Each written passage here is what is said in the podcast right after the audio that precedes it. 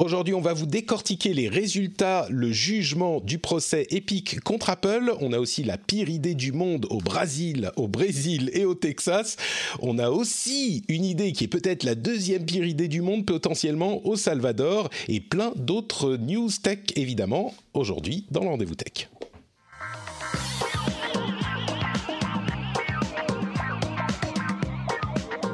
Elle était très mauvaise cette intro, Cédric. Je me suis, mais on l'avait déjà fait trois fois, donc je me suis dit, euh, on va peut-être pas la faire encore une il fois. Faut, il faut juste faire le, constat de son échec et passer à la suite. Voilà, Surtout quand on fait du live euh, tout recording en live et tout, faut pas trop faire attendre les gens. Ah. Comment va Cédric Ingrand aujourd'hui? Je parle de toi, la troisième personne pour te présenter, tu vois, aux auditeurs. C'est très gentil. Il va remarquablement bien, sinon que toi tu peux pas savoir parce que tu habites très loin, mais euh, un temps de chien à Paris aujourd'hui, mais un truc. Off on est passé de pas d'été à oh, il y a peut-être l'été. Non, ça y est, c'est l'automne. à 9h30, il faisait encore nuit. Enfin, c'est. Voilà, ça y est, on est passé directement de pas d'été à la déprime hivernale. Donc, c'est nickel.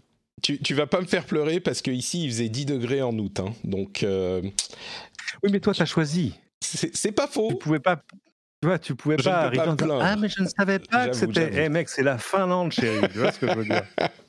Bon, je suis Patrick Béja et on a un programme bien chargé aujourd'hui, comme je vous le disais dans cette intro ratée. Avant de se lancer, je vais tout de même remercier Cornel, Julien Hubert, Christine Hu, Amaury Barbet et Monsieur Denis de leur soutien par Patreon.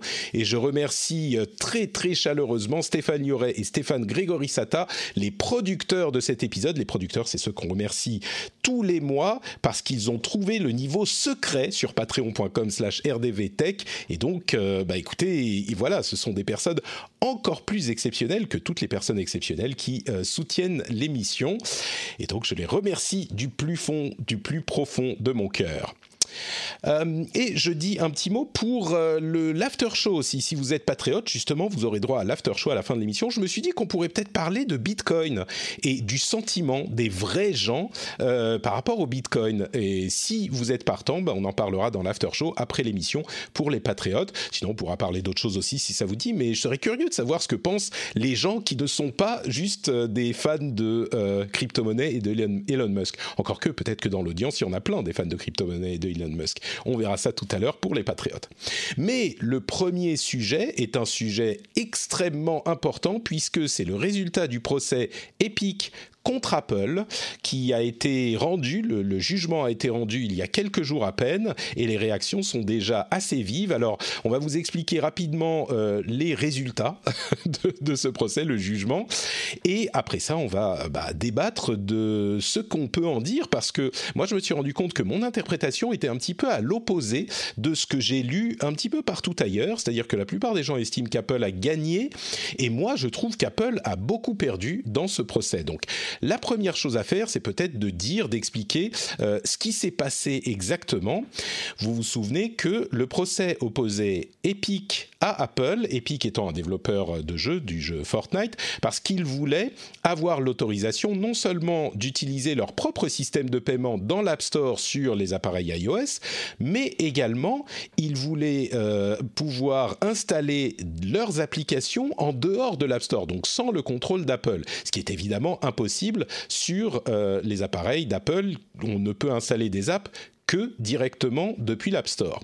Ils sont aussi en procès avec euh, Google dans un autre procès dont on n'a pas encore les résultats et qui a d'autres affaires euh, et d'autres révélations assez croustillantes qu'on vous a expliquées ces dernières semaines et ces derniers mois. Mais pour le moment, on parle vraiment de ce qui les oppose à Apple. Et en gros, la juge Yvonne Gonzalez Rogers a jugé en faveur d'Apple pour une bonne partie des points et les deux principaux que j'évoquais ont été euh, jugés en faveur d'Apple. C'est-à-dire que la commission reste euh, pour euh, la commission des 30% qui était le problème que mettait en avant Epic pour dire mais c'est pas possible de payer 30% de commission juste pour ça, ça n'est plus du tout adapté aujourd'hui et c'est une sorte de raquette. Et ben la commission reste et la possibilité d'installer des applications tierces n'est pas donnée. Donc tout reste euh, au statu quo, c'est-à-dire que tout reste comme c'est jusqu'à maintenant. Et c'est vrai que sur ces deux points, eh ben, il faut avouer que Apple a quand même, on va dire, ils ont eu chaud et euh, ils n'ont pas eu de, de, conséquences euh, qui les obligent à changer la manière dont fonctionne le store aujourd'hui. Mais il y a deux choses intéressantes à noter je passerai à mon interprétation ensuite. Il y a beaucoup, beaucoup de détails dans le jugement, mais les deux choses supplémentaires que je note, c'est d'une part le marché qui a été défini par la juge. Et la question du marché est extrêmement importante parce que certains euh, disent que le marché, en fait, c'est les appareils iOS. Et si on considère que les appareils sous iOS sont le marché qu'on doit prendre en compte, eh bien évidemment, de facto, Apple a un monopole. Et si jamais euh, on considère que euh, les, téléphones mobiles sont le marché, eh bien dans ce cas-là, Apple n'a pas le monopole. Donc c'est une question extrêmement importante. Eh bien, la juge a estimé que le marché n'était pas simplement les appareils iOS et pas non plus tous les jeux vidéo dans leur ensemble, mais spécifiquement les jeux vidéo mobiles dans le cadre des demandes d'Epic, puisque ils parlent de jeux vidéo et pas d'app en général. Donc elle considère que le marché c'est les jeux vidéo mobiles. Il n'y a pas de monopole puisque évidemment Apple est en situation minoritaire au niveau du nombre d'utilisateurs et y compris, euh, enfin, dans la question des revenus, ils n'ont pas du tout une majorité, enfin, ils ont une majorité de revenus, mais qui ne s'approchent pas du tout d'un monopole. Ils sont à, je crois, 57%, quelque chose comme ça, autour de 60% des revenus du marché du jeu mobile. Et quand on dit mobile, on parle bien de téléphone mobile et pas de la Nintendo Switch, elle n'est pas incluse là-dedans. On parle bien de, marché mobile. Euh, ce qui est c'est intéressant d'ailleurs, elle motive sa décision euh, en disant qu'il y a une, il n'y a pas vraiment de porosité entre les joueurs mobiles et les joueurs euh, de consoles et de PC, dont qu'on appelle souvent les joueurs traditionnels euh, de, machines traditionnelles, et que donc c'est un marché qui est un petit peu séparé. Les uns jouent sur mobile, les autres jouent sur console et PC, et il y a peu de d'échanges entre les deux. Donc c'est bien un marché séparé. Donc le marché est défini et n'est pas en ne met pas Apple en position de monopole. Donc ça, c'est clairement une grosse victoire pour Apple parce que ça aurait eu des conséquences euh, dramatiques euh, pour eux. Et l'autre point qui pour moi est très important, c'est la question des moyens de paiement tiers. C'est-à-dire que euh, Epic et d'autres veulent avoir la possibilité de faire des, de, facturer les utilisateurs, de faire payer les utilisateurs autrement que par le système d'Apple qui prend une commission de 30% au passage.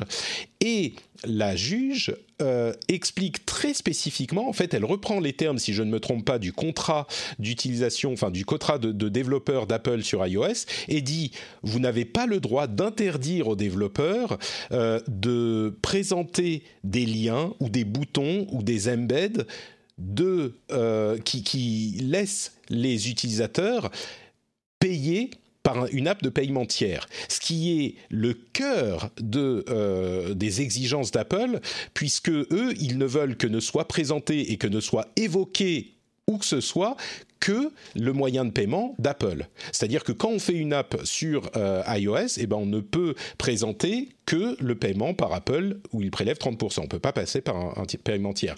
Et la définition de ce que dit la juge est peut-être encore un tout petit peu à interpréter, c'est-à-dire que est-ce qu'on peut carrément mettre un bouton avec euh, payer 9 euros ici et, ou alors euh, est-ce qu'il faut un lien qui amène sur un autre site web, etc.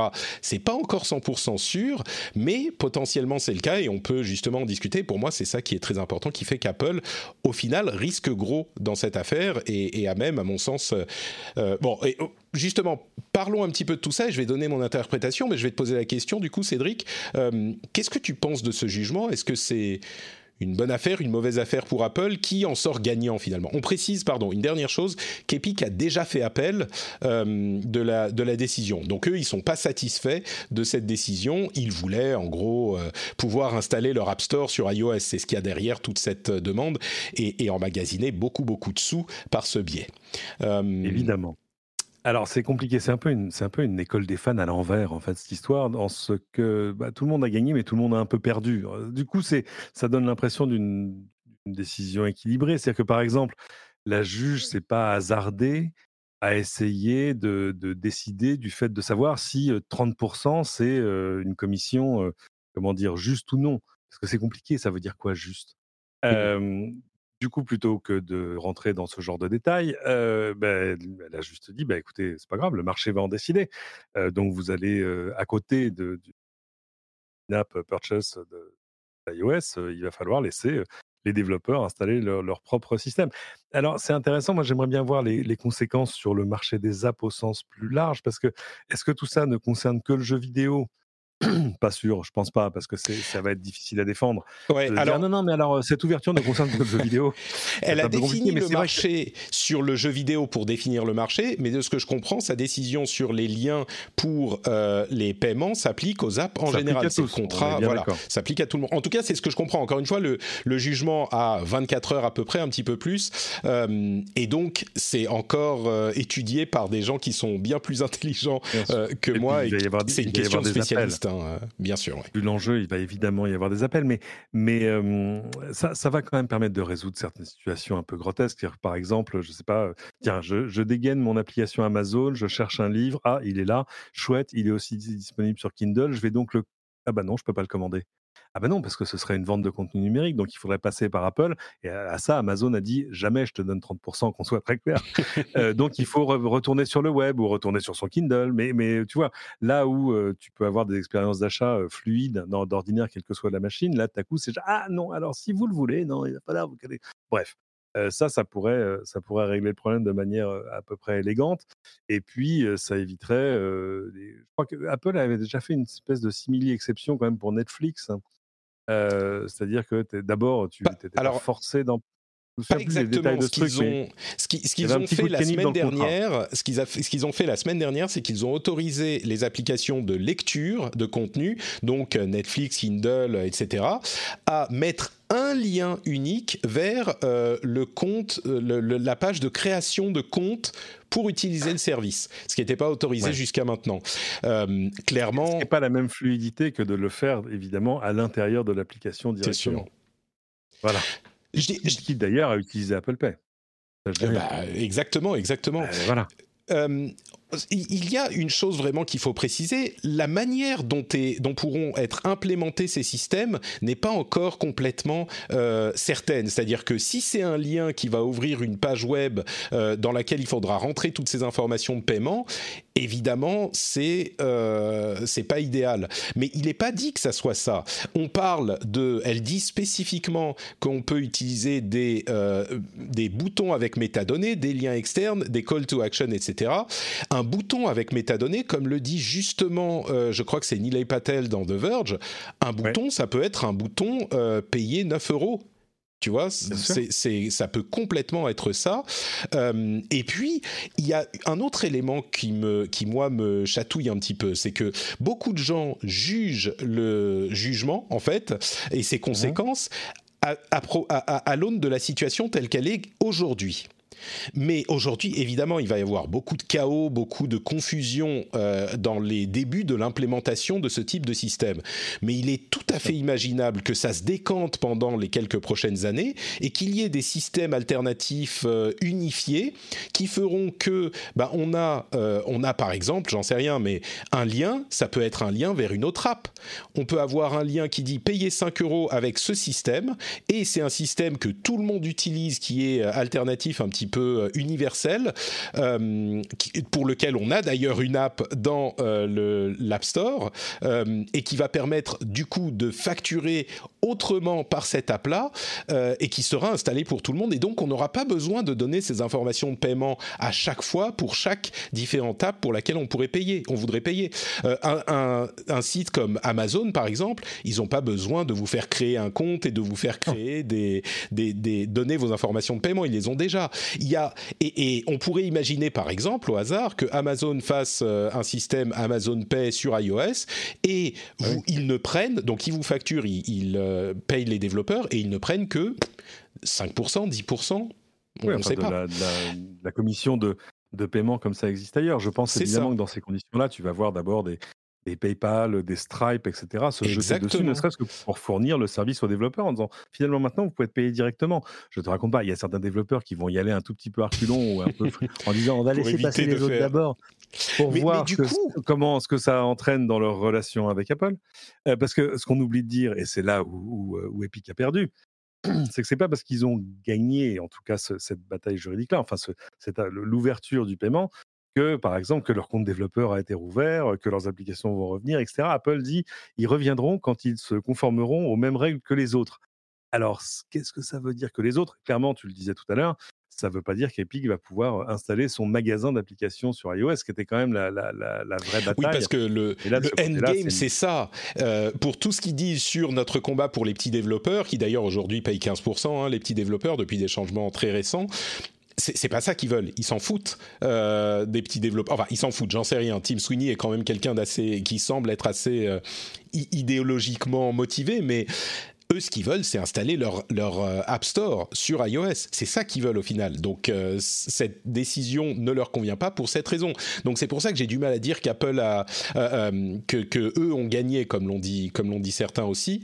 ce qu'il y a, c'est que le, système en question pourrait au final euh, menacer le modèle de l'App Store. Parce que le modèle de l'App Store qui génère énormément de revenus euh, pour Apple, c'est, je ne sais pas si c'est le deuxième ou le troisième poste de, revenus pour Apple après les iPhones, euh, mais c'est vraiment, vraiment important.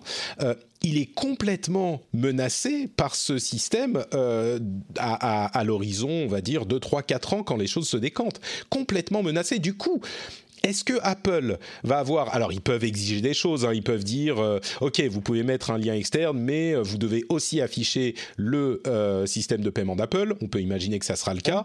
Si le système de paiement tiers coûte 20% de moins, bah évidemment ça sera pas très attractif d'avoir le système de paiement d'Apple. Donc peut-être qu'ils vont dire oui, mais vous devez mettre, vous devez faire payer le même prix, ce qui, à mon avis, n'est pas du tout dans l'esprit euh, du jugement euh, de, ce procès. Donc, à mon avis, c'est compliqué de dire ça.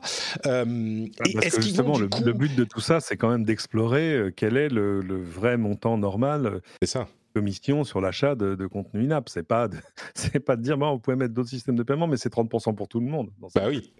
Et, du coup, est-ce qu'ils vont exiger qu'une app comme Netflix, j'imagine qu'ils pourront peut-être euh, à terme implémenter ce genre de choses, est-ce qu'ils vont dire, ok, bon, vous mettez ça, mais il faut du coup maintenant aussi mettre le système de paiement d'Apple.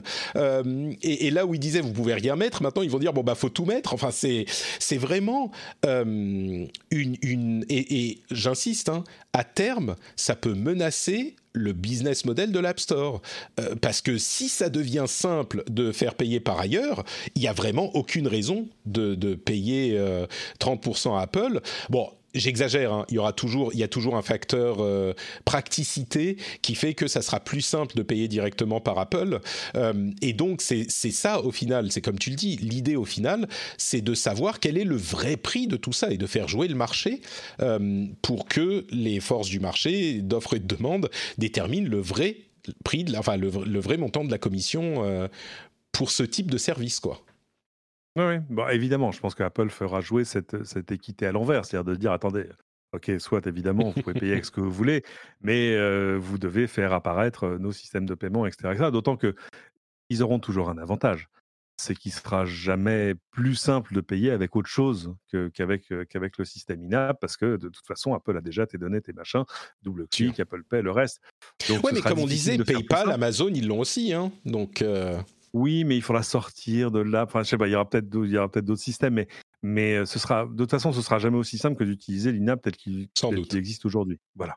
Donc cet, avantage-là restera Apple, mais ça c'est normal, hein, c'est finalement logique.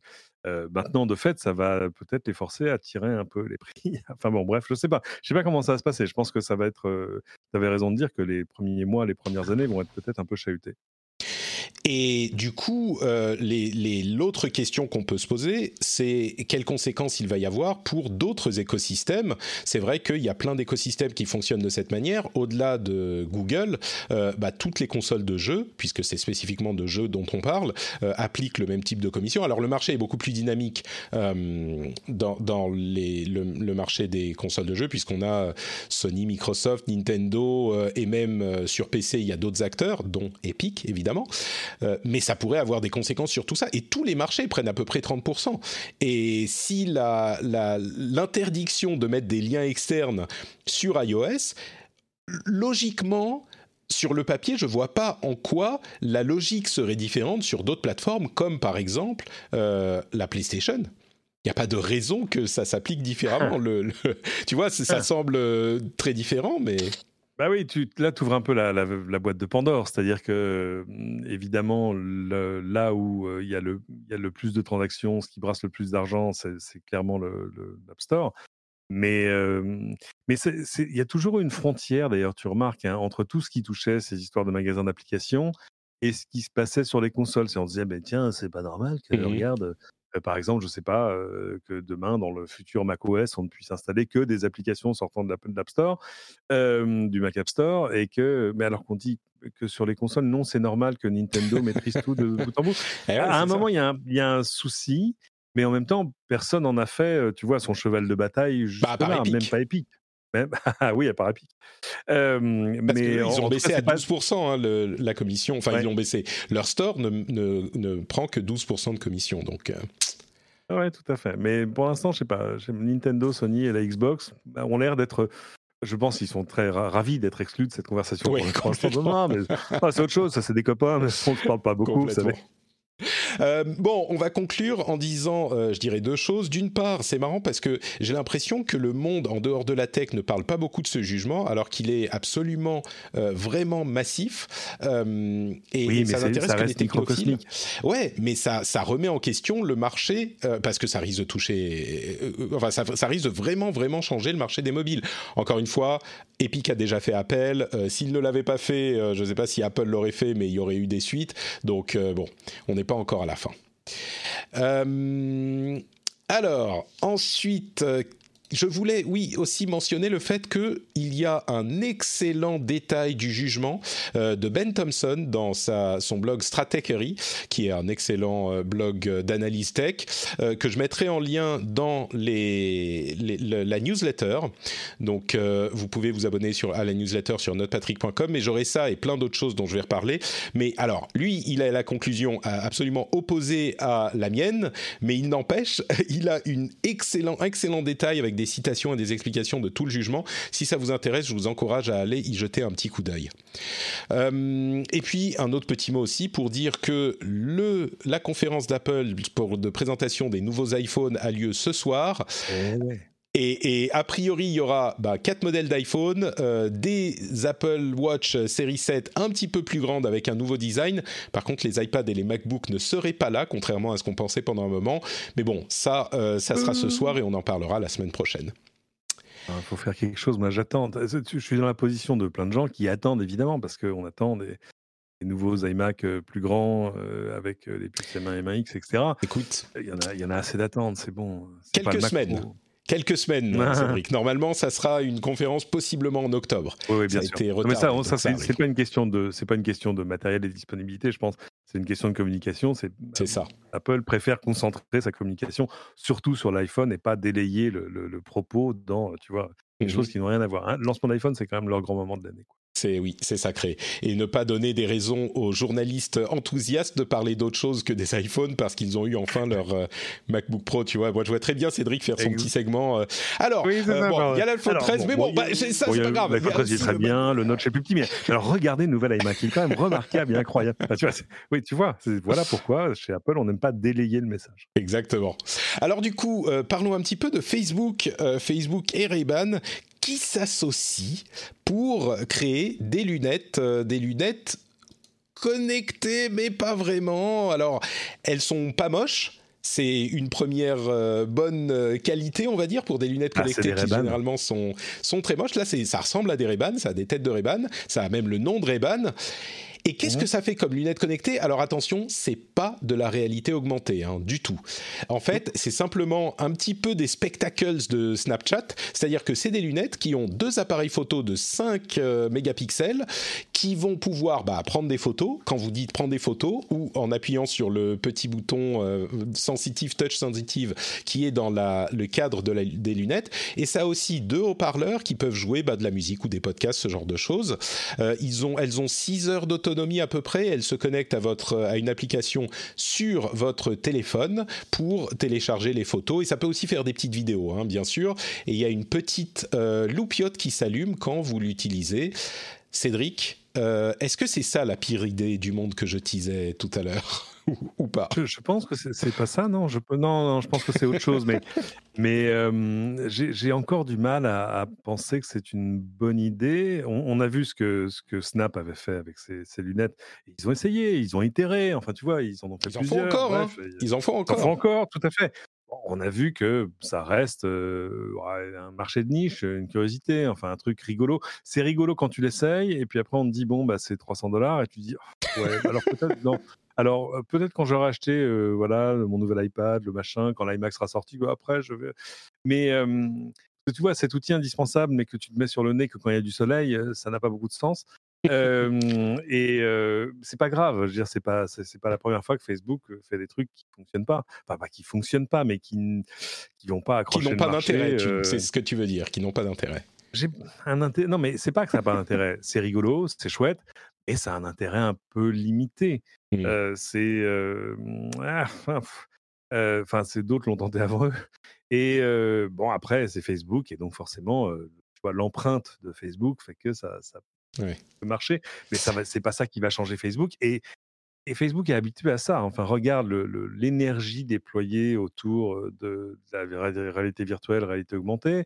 regarde toutes les applications. Souviens-toi de Facebook Home, cette appli qui mmh avait totalement redéfini. Ils avaient même fait un smartphone spécial à l'époque avec HTC, truc qui est parti nouvelle de l'histoire aussi vite qu'il est sorti.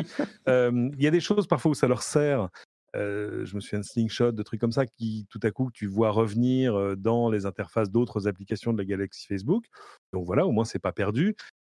Là, alors moi, je voilà, j'ai du mal à, voilà, j'ai du mal à y croire. Moi, il y a deux choses à, noter. Euh, d'une part, il y a des questions de vie privée évidemment qui sont euh, qui se posent tout de suite parce que des lunettes euh, qui ressemblent. Les spectacles encore, c'était assez dur de voir, enfin de penser que c'était des lunettes normales. Celle-là, c'est juste des ray Alors il y a la petite loupiote qui s'allume, mais il y a quelqu'un qui a mis un petit scotch noir sur la loupiote et une petite LED. vernis à ongles noirs, enfin. C'est ça. Et, Facebook disait ah bah non ça c'est contre nos termes d'utilisation, nos conditions d'utilisation donc c'est illégal machin. Bon évidemment ça pose des, questions ça a des préoccupations euh, significatives notamment parce que c'est Facebook qui les fait. Mais au-delà de ça euh, moi je me raccroche à un truc que tu disais à l'instant c'est que pour moi c'est leur devoir, c'est leur devoir de vacances euh, qu'ils font pour pendant qu'ils travaillent sur des appareils beaucoup plus ambitieux de réalité augmentée, peut-être de réalité virtuelle. Euh, et ça, c'est un premier contact avec les appareils euh, un petit peu consumer, comme un vrai travail, enfin devoir appliquer pour voir ce que ça donne dans un vrai produit. Et en plus, c'est Reban qui est venu les voir en disant faisons un truc ensemble. Donc idéal pour eux, ils sont, ils n'ont pas eu besoin d'aller démarrer chez qui que ce soit, ils ont dit ok, on se lance. Et c'est vraiment, euh, comme je dis, c'est les, les devoirs de vacances pour moi. C'est un, truc de géant, c'est-à-dire c'est comme quand euh, Intel, par exemple, pendant longtemps avait des studios de design, alors qu'Intel, ils font des puces, tu vois, euh, juste pour accoucher de, nouveaux designs de PC, de portables, de machin, mmh. pas pour les vendre eux, aucun intérêt, mais pour donner des idées à des constructeurs qui n'avaient pas évidemment la même puissance de feu en R&D. Mmh. Donc c'est pour ça que je dis que ça, ça, fait partie de la mission d'un Facebook, comme ça ferait partie de la, mission d'un Apple. Ou tu vois ce que je veux dire? C'est-à-dire que vous avez un fric fou, vous faites déjà beaucoup de R&D, donc arriver à essayer de repousser et du coup espérer, le jour où ça accroche, être les premiers sur l'évolution de, nos interfaces, c'est bien, c'est logique, c'est mmh. normal. Est-ce que c'est pour ce coup-là? Non, je suis d'accord avec certaines analyses qui disent que bah, finalement, avec le recul, maintenant, on s'aperçoit que le smartphone, ce n'est pas bon pour tout, c'est pas, etc. C'est vrai. Et il y, a toujours ce. Bon, là, il y a le problème de, lunettes qui vont être des lunettes de soleil. tu vas les mettre au bureau, tu quand même un million. euh, ou alors, tu peux en faire des lunettes de vue si tu veux. Enfin, c'est autre chose. Des ray en lunettes de vue, ça fait bizarre quand même. Hein. Ça ah, c'est un genre. Hein. Ou alors, tu, tu, les mets avec des verres jaunes, tu vois, comme Clint Eastwood. Hein, dans... Mmh. Et en plus, ça, c'est les ray classiques hein, avec les, le, le frame, le, comment dire celle de celle de Joe Biden, quoi. Tu vois les, les trucs de, le truc un peu épais. C'est pas le truc en, voilà, oui. Euh, non, pilote, c'est les très fines. Les, aviateurs, les aviateurs, voilà. Et donc, il faut le blouson en cuir qui va avec. Enfin, d'un coup, c'est voilà, ça commence à coûter cher. Et, on, aboutit toujours au truc où tu te dis bon, bah voilà encore un, un truc de plus à recharger le soir. Chouette. Je suis tellement heureux. Alors, le boîtier recharge deux fois 6 heures en plus. Donc, as, euh, tu vois, 18 mmh. heures en tout. Mais bon. Bon, donc ça servira à des trucs, c'est chouette. Bon, c'est pas, ça creuse pas le sillon qui creusait là de, sur la réalité augmentée. Ça fait pas du tout ça. Hein. C'est quand même juste un du truc tout, qui du embarque un appareil photo, une caméra, machin, etc. etc. mais, comme le rappelle Cassim dans la chatroom, euh, et comme je le mmh. disais tout à l'heure, euh, Facebook est déjà en train de travailler sur des projets de, lunettes réalité augmentée. Le projet Aria, dont on a entendu parler il y a quelques temps déjà. Donc, euh, ouais. Bon, bah écoutez, voilà, donc, mais ça, c'est pas la pire idée du monde. La pire idée du monde, il faut attendre encore un tout petit peu pour que je vous la présente. Et ça ah, arrive dans pas longtemps. attends, en fait, tu sais quoi, avant la pire idée du monde, euh, une idée qui pourrait sembler être la pire idée du monde, mais qui est en fait pas bête du tout, c'est les toilettes ah. connectées. Et ah là, comme beaucoup de monde, vous entendez toilettes connectées et vous allez ricaner bêtement et de façon un petit peu puérile, comme moi je l'ai fait aussi en voyant cet article. Euh, et bien figurez-vous que c'est en fait euh, quelque chose d'extrêmement sérieux. C'est des toilettes qui vont analyser les selles et l'urine et qui vont pouvoir avoir euh, des données sur votre santé beaucoup beaucoup plus poussées et intéressantes pour un professionnel de santé qui va vouloir vous diagnostiquer bah, que, votre montre, que n'importe quel autre capteur.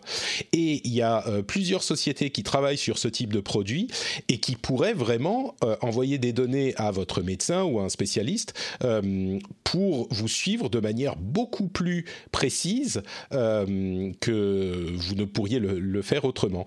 Donc je suis vraiment passé en lisant le titre de Toilette connectée, ah ah ah, c'est quoi cette connerie, à euh, ah oui, ok, si, si, en fait, c'est très sérieux et c'est hyper intéressant. Alors, j'imagine que tout le monde ne pourra pas avoir des toilettes connectées chez soi, encore que, pourquoi pas, euh, ça pourrait être euh, un truc qui serait un produit relativement, j'en sais rien, produit relativement accessible, mais là, on passe aux, choses sérieuses au niveau des données de santé, quoi. Ouais, parce que l'enjeu de toutes ces choses sur la santé, c'est d'arriver en gros à te surveiller au long cours sans te forcer, tu vois, par exemple, à prendre ta tension toi-même trois fois par mmh. semaine, enfin le truc un peu chiant quoi. et donc tu réfléchis en disant bon, Un peu chiant sur les toilettes. Mais non, j'en étais pas là. Je parlais de, ta, je parlais de ta pension. Excuse-moi. Euh, attends, attends. Tu vois, attends il faut que je fasse un truc. Attends, excuse-moi. Euh... tu peux la refaire donc un peu chiant. Ah, un peu chiant sur les toilettes. attends, attends. Ça marche euh, pas. Ça marche pas. Ouais, je, suis d'accord. Voilà. C'est pour, ça, pour ça, par exemple. C'est pour ça, par exemple, que tu vois, on, on a intégré, euh, je sais pas, des cardiofréquences mètres dans les matelas. Non, bah oui, il faut bien que tu dormes la nuit, donc ça tombe bien, tu seras là au même endroit tous les soirs, etc. Et c'est intéressant parce que ce papier du Wall Street Journal, bon, il est passionnant, il te raconte ce qui se passe à, Stanford et ailleurs, mais moi, c'est des trucs que j'ai vus depuis 15 ans au Japon, par exemple, où, là, par exemple, où, là, en revanche, ils ne sont pas du, ils sont posés aucune question sur la vie privée, genre, tu vois, rien à foutre. Mmh. D'abord parce que c'est tes toilettes chez toi, c'est pas les toilettes publiques, bah enfin bon, bref. Et puis parce que de fait, par exemple, si tu as un problème de, je sais pas, de diabète, tout à coup, on peut contrôler le sucre dans tes urines. Enfin, on peut faire moult choses. on peut rajouter des caméras, on peut, enfin, non, c'est passionnant. Et puis parce que voilà, par essence, tu vas quand même, tu vas quand même très régulièrement aux toilettes chez toi. Donc en plus, c'est inclusif. tu dis pas tous les jours. Donc c'est tous les jours, pas forcément, parce que tu peux sauter certains jours. C'est pas grave. Il y a des jours où tu n'es pas chez toi. Enfin, tu vois, tout, tout peut t'arriver. Mais, mais je, me souviens d'un modèle. Je sais plus de. C'est pas chez Toto. Hein, c'est une, autre. C'était un c'était quoi? C'était Itachi, je sais plus, où ils avaient fait un modèle très simple. Tu allais aux, aux toilettes et quand tu étais assis sur le trône, tu avais juste un petit truc sur l'afficheur à côté avec tous les boutons de machin mmh qui te disait par exemple lever les pieds. Bah, tu levais les pieds et tout à coup la, la des toilettes te pesait. Bah oui, tant mmh qu'à faire. Pas la peine d'avoir une balance à côté. Le but, c'est quand même la, la, totale intégration. Et puis là encore, le suivi au long cours, parce que c'est des choses où c'est l'évolution sur des mois ou des années qui te dit ah tiens, il y a un truc à surveiller là. Je vais juste faire une petite remarque pour dire que vraiment il faut faire attention aux questions de vie privée quand on fait ce genre de produit. Imagine euh, quelqu'un vient chez toi et utilise tes toilettes un jour et euh, du coup ces, ces selles sont analysées. Tu as peut-être des informations extrêmement sensibles, euh, donc il faut pouvoir dire attention non non appuyez appuyez sur stop pour ne pas analyser ce coup-ci. Est-ce que ça va contaminer le truc? Enfin c'est vraiment ça pose vraiment beaucoup de questions. Donc ça me rappelle, ça me rappelle l'histoire d'un pas l'histoire d'un confrère que je ne nommerai pas ici parce qu'il est fameux sur Twitter, euh, qui racontait que la première fois qu'il a eu une balance connectée, une WeThings, euh, comme tout le monde, euh, il s'est aperçu qu'il y avait une fonction qui te permettait de auto-tweeter ton poids à chaque fois que tu te posais. et, et un jour, il voit le compte Twitter qui tweet un poids qui n'est pas le sien, ni celui de sa copine du moment, ou tu vois. Ah, je ne comprends pas. Et, d'autant que l'application reconnaît, parce qu'évidemment, même avec des petites variations, elle dit Ah oui, je te connais, toi, t'es Cédric. Tu fais Bah oui, d'accord. Et là, la, balance te dit d'ailleurs, te dit oh, Tiens, là, j'ai des mesures, je ne sais pas à qui elles appartiennent. Et lui avait euh, activé le Twitter automatique parce qu'il trouvait ça rigolo. Donc sa copine en fait, le trompait? Non, c'était sa femme de ménage. Ah bon, ok, donc euh, ça va. Qui utilisait la, balance une fois de temps en bah, temps, et donc tout le monde savait qu'elle faisait 67,2 kilos. Enfin, tu vois. Bon. Euh, non, mais moi j'ai cru, oui, j'ai cru que c'était c'était une fin bien plus terrible. Ah non, tu vois, terrifiant. Oui. Non, bon. Non, bah L'amende, sa copine qui vient et qui en mais profite oui, pour se peser quand même. Écoute, au bout de quelques fois, tu prends tes aides, je sais pas. Euh, je, je Apparemment, oui. Bon, donc voilà pour cette histoire de, euh, de toilette connectée. Et ça n'est pas donc la pire idée du monde. On va y arriver à la pire idée du monde dans un instant. Mais la meilleure idée du monde, vous savez ce que c'est? C'est de payer pour un podcast que vous pouvez écouter gratuitement. Et vous savez pourquoi c'est la meilleure idée du monde? C'est parce que vous pouvez du coup soutenir les gens qui produisent du contenu que vous appréciez, du contenu de qualité. Et en plus de ça, vous pouvez avoir accès à des bonus absolument incroyables, cosmiques, comme par exemple le fait de ne pas avoir de pub du tout dans l'émission. Vous pouvez aussi avoir euh, des time codes pour les différents sujets qu'on traite. S'il y en a un qui vous intéresse pas, vous pouvez y aller très rapidement, vous pouvez le passer très rapidement. Vous avez les after shows, les contenus bonus, tout, tout, tout plein de choses. Et surtout, comme je le disais, le plaisir, le fait de savoir que bah, vous rejoignez une communauté de gens qui sont actifs et qui soutiennent vraiment euh, la création de contenu un petit peu atypiques, des choses qu'on ne retrouve pas dans les médias traditionnels et qui sont, je crois, importants. Euh, qui va pouvoir euh, parler de tous ces sujets pendant une heure, une heure et demie toutes les semaines pour vraiment les explorer et les comprendre? Bah, franchement, euh, dans les médias traditionnels, je vois pas trop. C'est des contenus vraiment différents qui n'existent que parce que vous les soutenez. Euh, sans ça, bah, tout s'écroule. Donc, euh, je vous remercie tous et toutes de soutenir le rendez-vous tech. Vous pouvez aller sur patreon.com/slash rdvtech pour rejoindre la formidable équipe des patriotes et qui se retrouve d'ailleurs sur le Discord également, mais patreon.com/slash rdvtech. On me dit Cédric va apprécier. Euh, j'aime beaucoup ce que tu fais, euh, Cédric, mais c'est vrai que tu peux pas parler une heure et demie de euh, ton du procès, enfin du procès et des sujets tech sur les médias traditionnels. C'est une autre forme de communication sur le sujet, et celle-ci est, importante aussi, je crois. Tu, en bon fan de podcast, tu ne diras pas le contraire. Ah, jamais. alors, on y arrive, on y arrive à la pire idée du monde. La pire idée du monde, c'est ce qui est en train de se passer au Brésil et au Texas, et entre parenthèses aussi, c'était en Floride, je crois.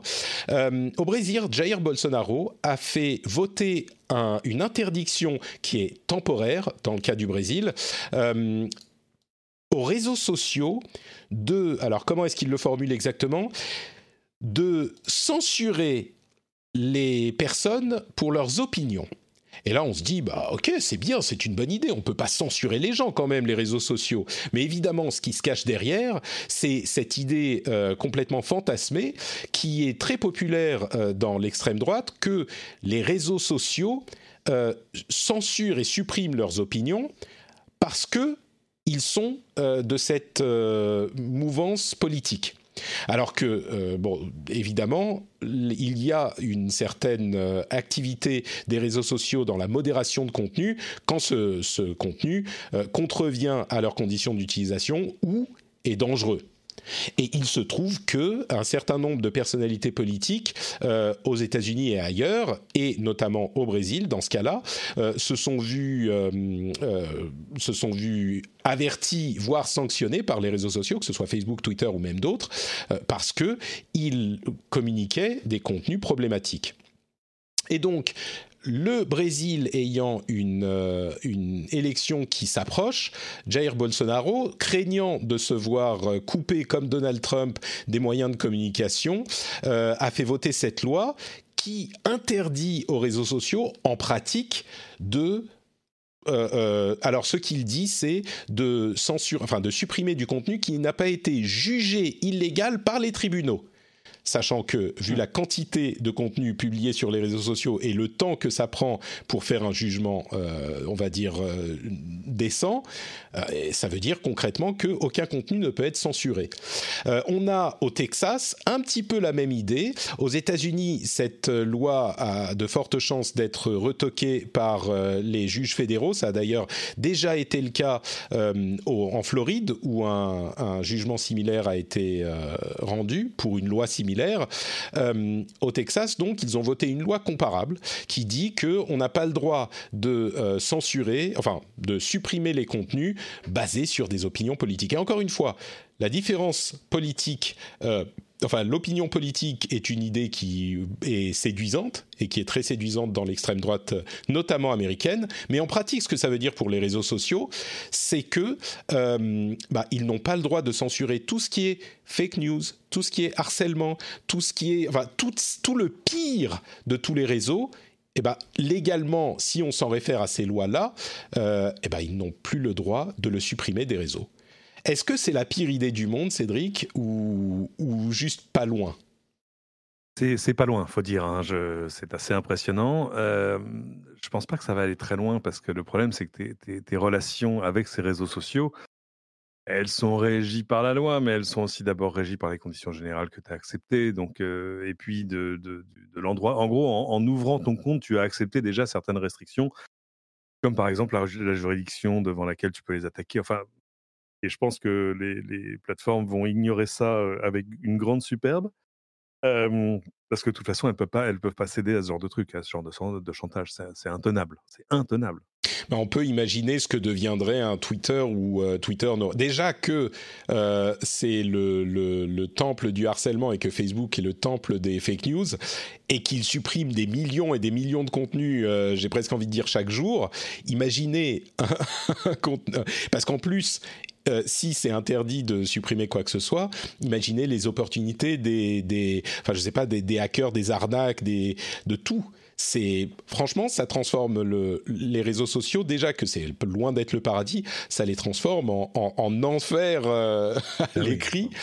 c'est alors il faut noter on, on, comprend l'idée qui se, on comprend l'idée qui se cache derrière hein. c'est quand même immense transparente, enfin de transparence. On sait parfaitement que voilà, euh, en gros, il veut pas qu'il que lui arrive à lui ou à ses alliés ce qui est arrivé à Trump. Complètement. il en a, il en voit les effets. C'est quand même il y a un avant après.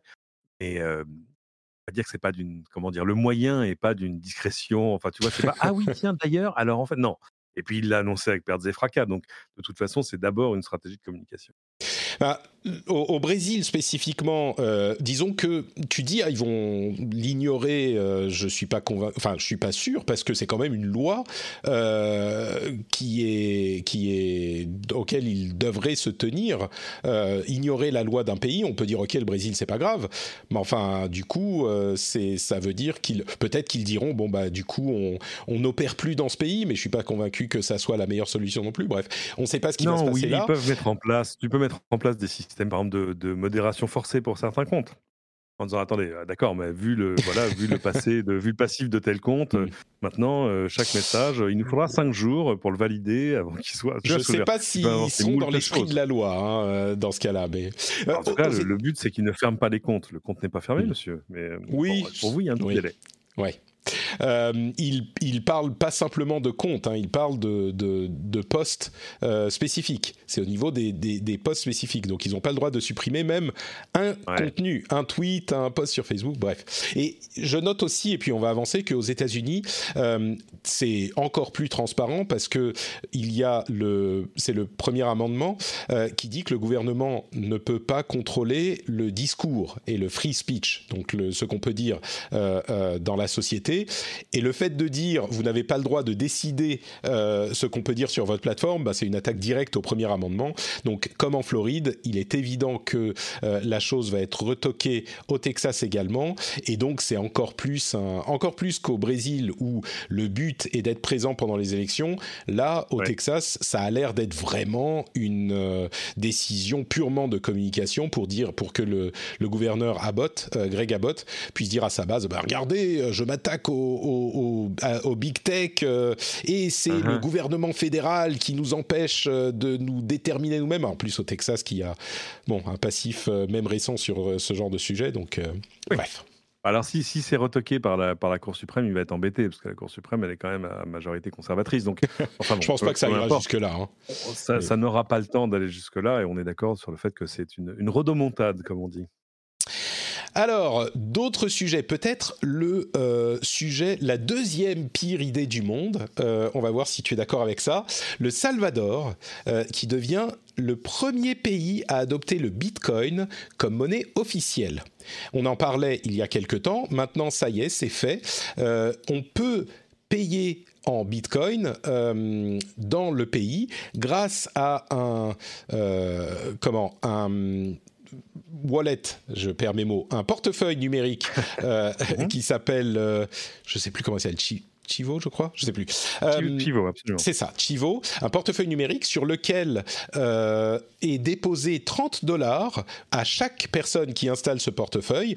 je crois qu'il y a quelque chose comme la moitié de la population qui n'a pas accès à Internet hein, ou quelque chose comme ça. donc, c'est euh, une décision qui est controversée. Il ne faut pas oublier que la monnaie officielle du pays reste le dollar et que on peut toujours payer en cash, en dollars, euh, partout dans le pays. On peut utiliser l'un ou l'autre. Et évidemment, le Bitcoin se convertit en dollars avec le premier problème qui se fait jour, c'est la volatilité du Bitcoin.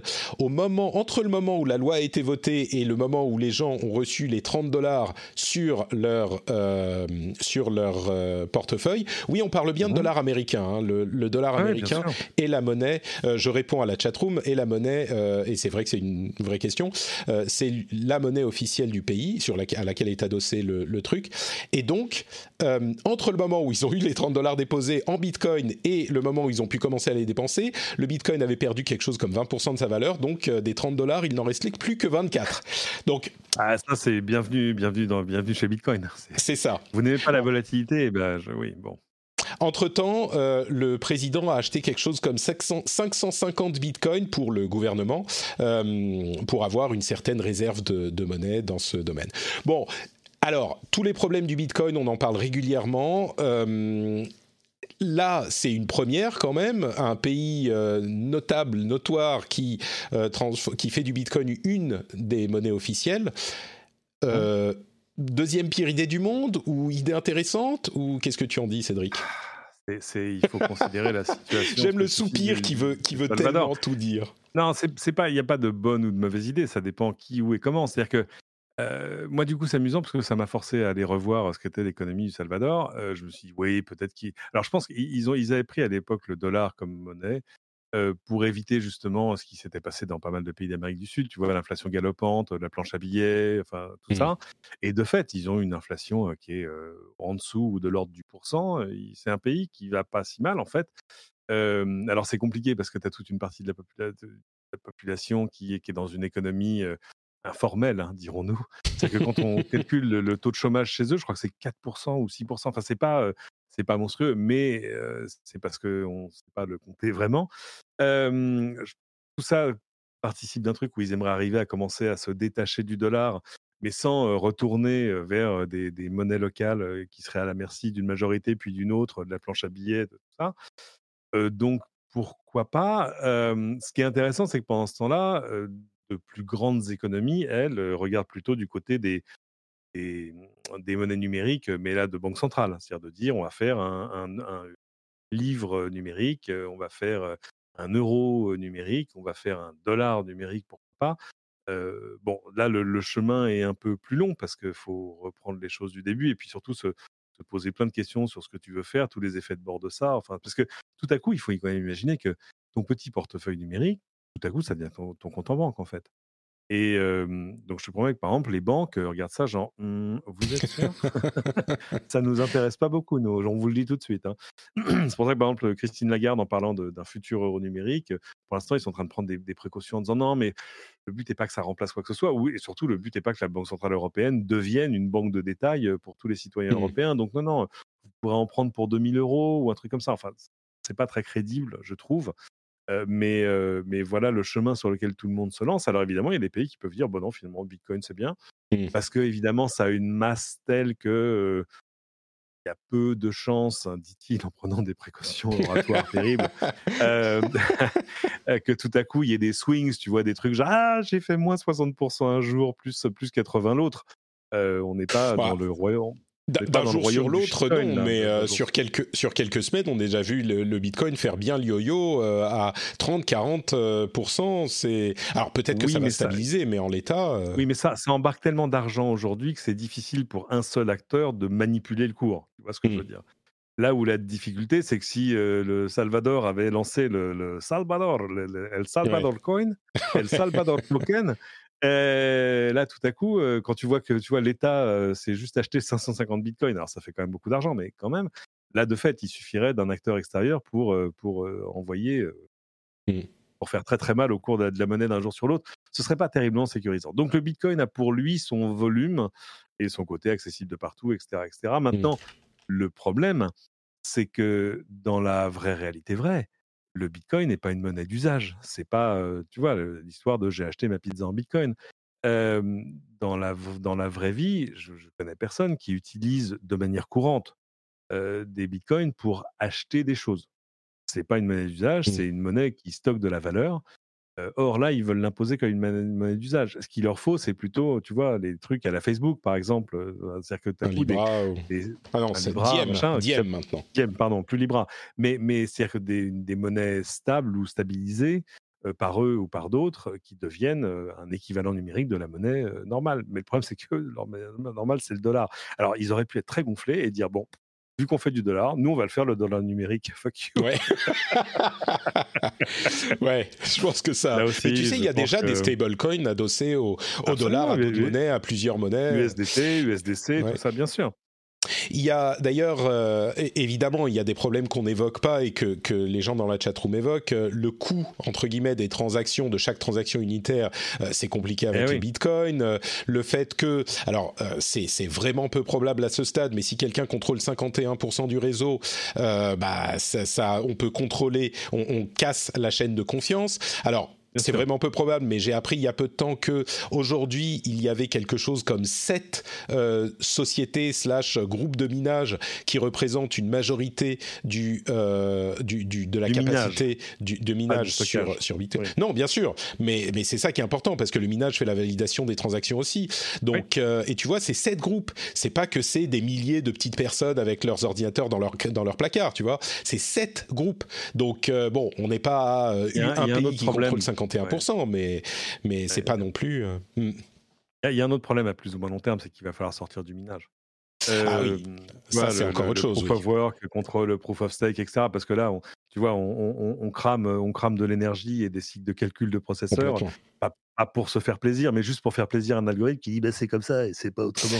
Et, et, si le, il y a d'autres monnaies euh, et d'autres systèmes comme l'Ethereum qui sont en train de faire cette transition, le Bitcoin c'est pas du tout, du tout au programme. Parce qu'en plus, vu les gens qui ont investi dans des euh, opérations très très lourdes pour miner des Bitcoins et pour avoir eu leur mot à dire dans cet écosystème, ils sont pas du tout motivés à un passage à un autre système, enfin un système de preuve, non pas de, travail, mais de preuve de comment de stake, je sais plus pas de stake, hein, d'intérêt, voilà. Bon, bref, donc effectivement, euh, c'est compliqué et aujourd'hui le Salvador. Et tu me disais que l'Ukraine est en train de réfléchir à faire du Bitcoin une une monnaie officielle également. Donc euh, pareil, en, parallèle au en, en, parallèle au hryvnia, la, monnaie locale. Euh, parce qu'évidemment, ils ont, ils ont failli presque prendre le chemin de, de l'Union européenne il y a quelque temps, il y a une dizaine d'années. J'étais une, j'étais en, en, Ukraine et tu avais des grands drapeaux européens partout. Waouh! Bon, le, on va dire que leur, euh, leur voisin à l'Est euh, un peu. N'a pas apprécié. Un grand, un grand coup de règle sur les doigts, accessoirement en envahissant Mais il faut dire que c'était un pays quand même qui était divisé par une frontière invisible un peu par le milieu, tu vois, avec il y avait quand même les gens de l'Ouest et les gens de l'Est, donc c'était un peu compliqué. Mais mmh. toujours est-il que voilà, plutôt que de faire sa propre monnaie, là aussi pour les mêmes raisons, je pense, ils ont décidé. Bah, ça coûte rien en plus, hein, c'est un trait de crayon. Hein. tu dis ouais, ouais, ouais, une monnaie légale. La monnaie légale, ça veut dire plein de choses. Il faut que ce soit accepté partout, il faut que ce soit accepté. Et puis il y a toujours l'espoir de dire finalement, on prend comme monnaie légale une monnaie qui, sur la longueur, gagne en valeur. Donc tout à mmh. coup, tu peux, tu peux annuler de, l'inflation, tu peux même rendre plus de pouvoir d'achat aux gens, toi en n'ayant rien fait là pour le coup. Ouais. Sauf que si ça perd de la valeur, c'est l'effet inverse. Ouais, mais c'est pas ta monnaie à toi. Tu dis bah, vous savez qu'à pas acheter de Bitcoin.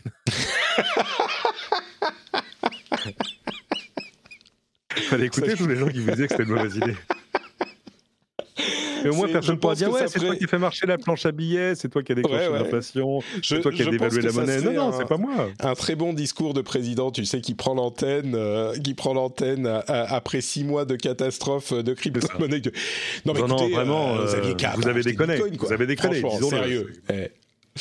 Euh, bon, on continue avec Twitter euh, qui a quand même une, une, dynamique qu'on ne leur avait pas connue jusqu'à maintenant, avec des tests sur plein de choses différentes. J'ai l'impression qu'on a parlé de Twitter à chaque épisode depuis plusieurs semaines, et ils ont aujourd'hui plusieurs tests dont je voudrais parler un petit peu rapidement. Euh, d'une part, ils ont commencé à tester le fait d'avoir des réactions en emoji à leur euh, au tweet. Et alors ils ont beaucoup travaillé la chose parce qu'ils n'ont pas d'emoji vraiment négatif. Parce qu'ils se sont dit, OK, ça, ça donne lieu à du harcèlement, il y a des problèmes sur Facebook. Il n'y a pas de euh, flèche vers le bas ou de pouce vers le bas, ce genre de choses. C'est genre, je réfléchis, une petite larme, une grosse rigolade, bravo, ou alors un gros cœur. Et c'est un test qui a lieu en Turquie en ce moment. Euh, alors évidemment, on peut toujours imaginer que euh, par convention, le je réfléchis sera une forme de, de harcèlement. parce que c'est vrai que ça on peut utiliser les choses euh, comme on le souhaite, mais moi je trouve ça, je ne sais pas vraiment ce que ça apporte à la plateforme Twitter. Peut-être que ça permet un petit peu plus d'engagement facile. Euh, je sais pas, je saurais. Il y a quelques années, j'aurais dit ah ouais, mais c'est marrant, c'est sympa, pourquoi pas. Aujourd'hui, je sais pas si c'est une bonne chose ou une mauvaise chose, mais bon, c'est là. Je, vais dire euh, deux trois autres choses et puis on va réagir. Euh, ils testent aussi l'affichage des photos plus comparable à euh, Instagram, c'est-à-dire les photos sur toute la largeur de l'écran plutôt que simplement à l'intérieur d'un tweet. Donc ça rend le média beaucoup plus visuel et c'est vraiment là clairement un truc de, de, qui, qui, ressemble beaucoup beaucoup à Instagram. Euh, et il teste aussi les communautés. Alors ça, c'est un petit peu plus obscur, c'est-à-dire qu'il chercherait l'idée de tweeter à des communautés. J'ai l'impression que c'est un mélange entre Reddit et les hashtags. Euh, et les hashtags, donc, qu'on tweeterait euh, sur le sujet, je ne sais pas, jeux vidéo. et donc, on rejoint cette communauté, on tweet dans cette communauté. C'est comme si on tweet sur un sujet spécifique et on peut voir tous les tweets des autres personnes sur ce sujet vu la qualité des, sujets et des tweets dans le hashtag jeux vidéo, moi, c'est mes cauchemars. Euh, à chaque fois que j'ouvre Twitter, ah ça me fait. C'est enfin bon. Mais l'idée d'avoir des communautés un petit peu plus dirigées et des tweets un petit peu plus dirigés plutôt que cette immense soupe de tout sur tout et sur rien et sur n'importe quoi dans Twitter. Je pense que c'est il y a une idée à explorer là-dedans. Euh, mais donc voilà, il y a euh, trois tests qui sont intéressants. Je rappelle encore que c'est des tests qu'on ne sait même pas si ça sera implémenté. Mais donc il y a les euh, réactions par emoji les photos à la Instagram et les groupes, les communautés, qui sont des petits groupes, des sous-groupes de, de Twitter. Qu'est-ce que tu penses de tout ça, Cédric? Je suis pas, suis pas très très fan des réactions en emoji. Autant j'en suis assez fan, tu vois, par exemple sur Messages sur iOS, parce que ça te permet juste de mettre un cœur, un smile, un truc sans mmh. rajouter une ligne de texte, c'est pas très grave. Là, ça fait en gros une métadonnée de plus attachée au truc, c'est à côté des likes et des machins. Ouais, et puis ça, ça génère plus, ouais, c'est de la réaction plus, plus que de la conversation. Peut-être que je suis, peut-être que c'est juste une analyse de vieux con que je suis en train de te faire en fait. Mais, mais, mais bon, voilà, je, bof, bof. autant je comprends le, la réaction par emoji sur du contenu en direct, par exemple, c'est chouette parce que ça te donne une espèce de, de, de, ça, tu prends le pouls de, la communauté qui est en train de regarder, d'écouter ton truc. après, voilà, je, je suis pas, voilà, je suis mmh pas super fan. Pour le reste, oui, bien sûr, les photos qu'on voit en plus grand, ça, oui, yes please. idem pour les vidéos. Enfin non, mais ça coûte qu'il y ait une expérience visuelle qui s'améliore un peu et que tu ne sois pas limité au cadre de ton truc, particulièrement dans, dans l'interface web. Enfin bref, c'est marrant ce qu'ils disent à ce propos. À ce propos, c'est que le fait de donner plus de prévalence aux, photos transforme enfin, augmente l'importance de la communication visuelle sur le réseau, et, et ça, ça a une conséquence importante sur sur la nature de Twitter, parce que si la nature des conversations. C'est ça. Non, mais je veux dire sur ce qu'est Twitter, parce que là, c'est uniquement des trucs écrits et, parlés entre guillemets, euh, et donc ça, ça fait beaucoup de choses un petit peu agressives parfois. Généralement, quand tu mets des photos, tu vas pas mettre une photo de toi en train de gueuler sur euh, la dernière déclaration du responsable politique que t'aimes pas. Tu mets plutôt des photos de ton chien, de ton café, tu vois. Donc ça transforme, je crois, la, nature du réseau aussi. C'est pas juste on rajoute des photos. Oui, oui, je suis d'accord. On verra après parce que c'est que les gens Twitter ont aussi Instagram et voilà comment ça et comment les gens le, suivent ou l'adoptent hein, ou tu vois ce que je veux dire c'est à voir. Moi j'aime bien l'idée de tout ce qu'ils font sur un peu l'automatisation, l'autocuration qui est toujours pas un joli mot euh, de du contenu pour euh, quand tu vois un compte euh, X ou Y surtout mal auto-décrit, tu vois genre bonjour voilà, je m'appelle Henri. ok, savoir que Henri, finalement, il est quand même spécialiste de tel truc, tel jeu, et que il est très très bon, je sais pas quoi, tu vois, en, en, en, en finance publique, et enfin mmh bref, et, qu'il est fan du PSG. Bon, tout à coup, voilà, c'est arriver à qualifier les choses ou à, trouver des nouvelles. Oh, ils le font déjà, tu vois, sur, on te dit, tiens, tu as suivi machin, veux-tu auto-suivre toute cette série de personnes qui sont du même acabit? Pour l'instant, j'hésite à le faire, c'est un peu genre, non, je voulais juste suivre lui, pas 23 autres, mais, mais, mais ça a l'air intelligemment fait, donc peut-être que je vais me laisser tordre le bras gentiment. Et donc, les, tu parles des communautés, là, effectivement, euh, je, serais curieux de voir ce que ça donne. Pour les grandes communautés un petit peu larges, je crois qu'on voit très vite les choses, euh, comment dire, les effets euh, négatifs, parce que du coup, on entend tout le monde sur des sujets spécifiques, et comme je le disais, les hashtags, les topics, ça fonctionne pas bien. mais peut-être pour des communautés plus, plus réduites, on peut imaginer, par exemple, une communauté du rendez-vous tech ou du rendez-vous jeu, où on serait entre nous en eh train de ben discuter, comme, comme on le fait sur Discord aujourd'hui mais euh, dans une application qu'on a déjà, qui serait un endroit un petit peu différent. Pourquoi pas Ça pourrait peut-être donner quelque chose. Eh bien, écoutez, je crois qu'on arrive au, terme de cet épisode. J'ai plein de sujets hyper intéressants également qui seront euh, dans le, la, enfin une, une, bonne partie qui sont sur le compte Twitter RDV Tech, puisqu'on parle de compte Twitter, le compte Twitter RDV Tech où je fais ma veille maintenant tous les jours, ou presque, avec le meilleur de ma veille qui est expliqué très succinctement, très synthétiquement, mais avec autant de, de détails que possible. C'est un exercice qui est compliqué, mais qui, je crois, fonctionne pas trop mal. Donc ça, c'est sur RDV Tech, vous avez plein de liens euh, très cool et donc de ma veille, mais aussi le meilleur du meilleur est dans la newsletter. Et euh, vous aurez certains, ben oui, bien sûr, la newsletter à laquelle vous pouvez accéder sur euh, notepatrick.com qui a été un petit peu redesigné d'ailleurs, donc vous pouvez aller y jeter un coup d'œil. Euh, et il y a notamment des, il y aura des, des sujets sur euh, la productivité en télétravail.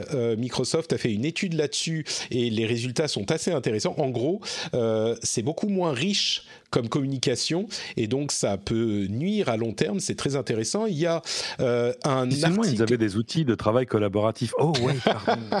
non mais c'est super intéressant parce qu'ils disent au final en, télé, en télétravail on, on, finit par se reposer beaucoup plus sur le mail, les, des moyens de communication asynchrones. Donc le mail et les messages directs plutôt que des conversations justement par euh, message, enfin par euh, call ou ce genre de choses, par Zoom, Teams, etc.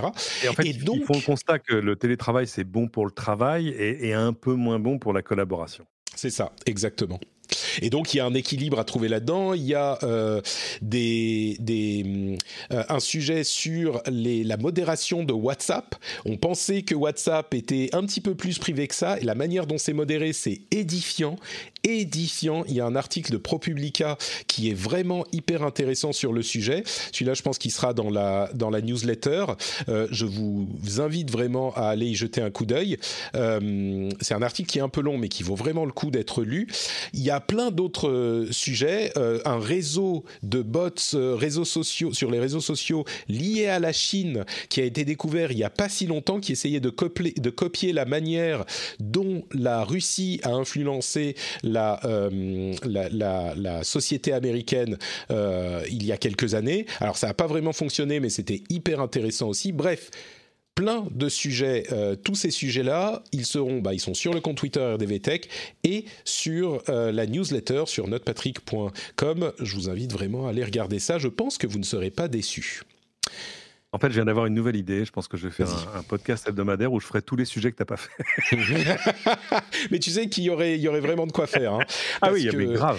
Mais en fait, cette, euh, ce compte Twitter et cette newsletter, c'est vraiment un moyen de d'évacuer ma frustration de ne pas pouvoir pouvoir parler de tout, parce que sinon l'émission ferait 4 euh, heures et peut-être qu'il faudrait un jour faire une émission de 4 heures, mais je ne sais pas si je tiendrai. Uh-huh. Euh, il y, a, y, a, y aurait des choses à dire et bon, l'idée c'est que du rendez-vous tech, c'est quand même de résumer l'actu tech et de la laisser, de la garder un petit peu comestible, on va dire. Donc je vais pas trop, mais mais il y a beaucoup de sujets hyper intéressants pour euh, pour beaucoup de monde et tout ça est donc dans la newsletter ou même maintenant sur le compte Twitter.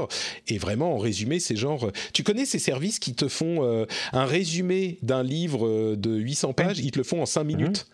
Euh, ouais, tout à fait. C'est ça. Et ben là, c'est pareil. Je vous fais des résumés d'articles euh, qui font, euh, qui vous auraient pris 15 minutes à lire. Je vous les fais en trois tweets. Donc, si ça vous intéresse, vous pouvez aller voir le, le, le, lien après, ou alors vous pouvez avoir le même contenu à peu près dans la newsletter. Bref c'est possible de ne plus rater tous ces sujets et, et j'espère que ça vous plaît. Visiblement, ça vous plaît. Euh, et si on en veut encore plus, et même à vrai dire tout de suite, qu'il faut faire euh, maintenant, c'est aller suivre euh, Cédric partout où il est, je veux dire sur Internet, hein, pas. Ah, le plus simple, c'est sur euh, évidemment, le, évidemment le plus simple, c'est sur Cédric sur Twitter. Je vous recommande également les doigts dans la prise, mon podcast sur la voiture électrique. C'est promis le nouvel épisode, c'est ce que je dis à chaque fois. Il arrive là, il arrive.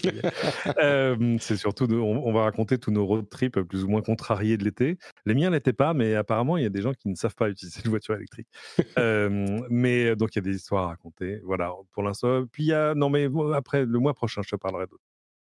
D'accord, il y a des choses qui arrivent, là tu, tu fais un petit teasing, dis-moi. Il n'y a, pas que toi qui sais faire du teasing, mon grand. Ah, ah. Très bien, écoute, j'ai hâte alors, j'ai hâte, le mois prochain. Pour ma part, c'est NotePatrick sur Twitter, Facebook et Instagram. Vous pouvez retrouver tous les liens sur notepatrick.com. Le site a été un tout petit peu... En fait, au premier abord, euh, bah, il est pareil, sauf que quand vous cliquez sur une, un des cartouches, bah, vous avez euh, des, des truc un petit peu différent. Vous pouvez aller voir ça sur notepatrick.com. Il y a tous les liens vers tout ce que je fais. C'est un design incroyable ce site. Je remercie Kevin d'avoir pu caser toutes ces infos de manière lisible euh, sur le site. Et euh, vous avez notamment deux liens importants. D'une part, le lien pour s'abonner à la newsletter dont je parlais à l'instant, et puis le lien pour retrouver la veille tech sur Twitter, dont je vous parlais également, qui est, je pense, euh, assez intéressante, comme je le disais et évidemment le lien vers le Patreon, patreon.com slash rdvtech, pour euh, bah, soutenir l'émission tout simplement. Si vous appréciez ce qu'on fait, rejoignez-nous, revenez dans la communauté formidable des gens qui euh, sont actifs pour soutenir un autre type de euh, médias. Patreon.com slash rdvtech. Je vous remercie tous très chaleureusement de votre soutien. Et on vous dit donc euh, à dans une semaine pour, bah, on va débriefer la conférence Apple notamment. Ciao à tous.